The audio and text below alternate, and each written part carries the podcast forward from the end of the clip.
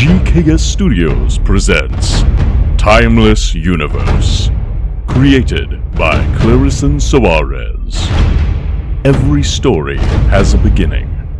Most people don't start their journey because their reasons are not big enough.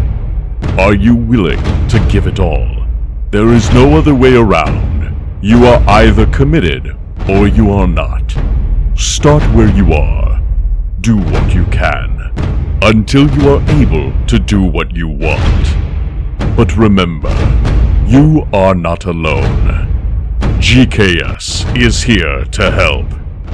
GKS designed a unique structure to unveil your potential. Let's create the future together. Let's make your dreams tomorrow's reality. GKS World. Just imagine.